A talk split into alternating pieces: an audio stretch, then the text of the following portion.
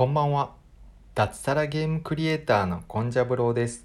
僕は20年間で100種類ほどのゲームを開発してきました。そのあたりのノウハウをゲームクリエイターを目指す学生向けに Twitter とブログで発信しています。もしいいなと思っていただけましたら、フォローよろしくお願いいたします。公式 LINE では友達限定コンテンツとしてゲーム作りの開発日誌を無料で公開しています。ゲーム作りの裏側に興味がある方はブログ記事からお友達登録をお願いします。今日のテーマは専門技術に挑戦頼れない頼らない経験がエンジニアを育てるです。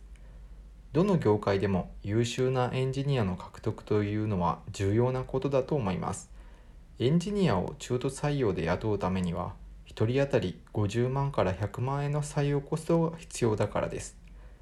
採用だけでお金がかかりますし優秀なエンジニアの費用はとても高いので外から引っ張ってくるのは大変です。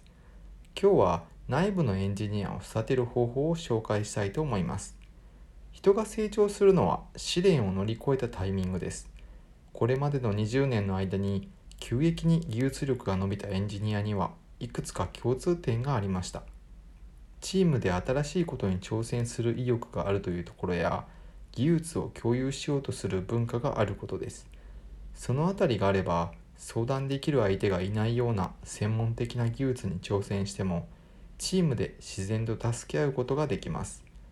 新しい技術はトラブルが起きやすく問題が起きた時に挑戦している人の仕事を吸収したりサポートする必要が出てきます。